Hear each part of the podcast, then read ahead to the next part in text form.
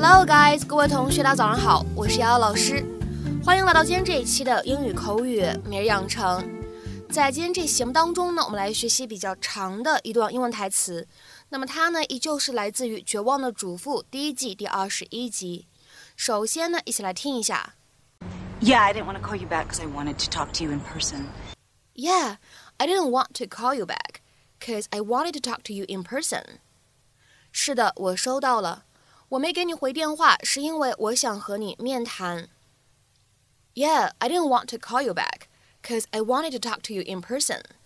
Yeah, I didn't want to call you back because I wanted to talk to you in person. 那么在这样一段话当中呢，我们需要注意以下的发音技巧。首先呢，第一处 didn't want 放在一起的话呢，会有一个类似于不完全爆破的处理，我们呢会读成。Didn't want, didn't want。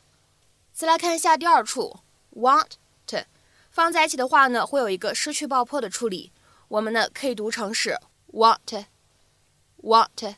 再来看一下中间的位置，cause I 放在一起呢，特别自然的一个连读，cause I, cause I, cause I。然后呢，再来看一下后面这个部分，want e d to。放在一起的话呢，会有一个失去爆破的处理，所以呢，这样的两个单词，咱们呢可以读成是 want it，want it，want it。好，然后呢，再来看一下最后这一处 talk to，放在一起呢会有一个失去爆破的处理，我们呢会读成 talk to，talk to，talk to。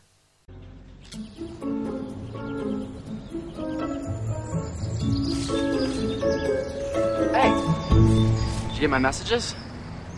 Yeah, I didn't want to call you back because I wanted to talk to you in person.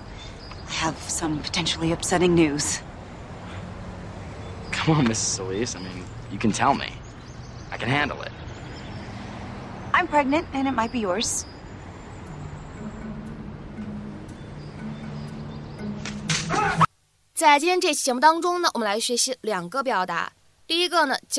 in person，那么这样一个短语什么样的意思呢？它呢可以用来表示在场的，而不是通过视频等媒介会面或者交流的。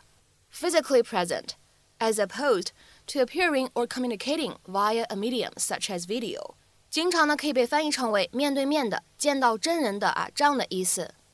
那么这样一个短语 in person，它呢还可以用来表示亲自的。比如说，那我们来看一下下面这样一条英文的释义：If you do something or go somewhere in person, you do it or go there yourself。那么下面呢，我们来看几个例子。第一个，If you can't be there in person, the next best thing is watching it on TV。如果你不能亲自到场，最好的选择也就是在电视上看看了。If you can't be there in person, the next best thing is watching it on TV。再来看一下第二个例子。I've talked to him on the telephone and in person。我已经和他电话沟通过，也面谈过了。I've talked to him on the telephone and in person。下面呢，我们再来看一下这样一个例子。You have to pick up your tickets in person。你得亲自去取你的票。You have to pick up your tickets in person。再比如说呢，来看这样一个例子。He's my favorite actor. I can't believe you met him in person。他是我最喜欢的演员，真不敢相信你见过他本人。He's my favorite actor. I can't believe you met him in person. 再来看一下这样一个短语的最后一个例句 All the famous movie stars were there in person. 所有的著名的影星都亲自到现场了 All the famous movie stars were there in person. 好，下面呢，我们再来看一下今天节目当中我们要来学习的第二个短语，叫做 call somebody back. 这样一个短语呢，你在口语当中经常会见到。那么它的话呢，表示回某个人电话啊这样的意思。在口语当中呢，你也可以说 to return someone's call，也是可以的啊，一样的意思，可以进行同义替换。那下面呢，我们来看两个例子。第一个，I saw I missed a call from my mother, so I need to call her back once we're finished eating。我看到我有一个我妈妈的未接来电，所以一吃完饭我就得给她回个电话。I saw I missed a call from my mother, so I need to call her back once we're finished eating。下面呢，我们再来看一下整期节目当中的最后一个例子，会有一些长。We are unable to answer the telephone right now, so please leave a message with your name and number, and we will call you back as soon as possible.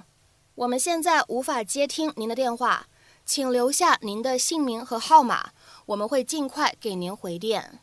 We are unable to answer the telephone right now, so please leave a message with your name and number, and we will call you back as soon as possible. 那么在今天节目的末尾呢，请各位同学尝试翻译下面这样一个句子，并留言在文章的留言区。很抱歉我不能亲自过去，但我会派我的助手去。很抱歉我不能亲自过去，但我会派我的助手去。那么这样一段话应该如何去使用我们刚刚学习过的短语 in person 去造句呢？期待各位同学的踊跃发言。我们今天这期分享呢就先到这里，拜。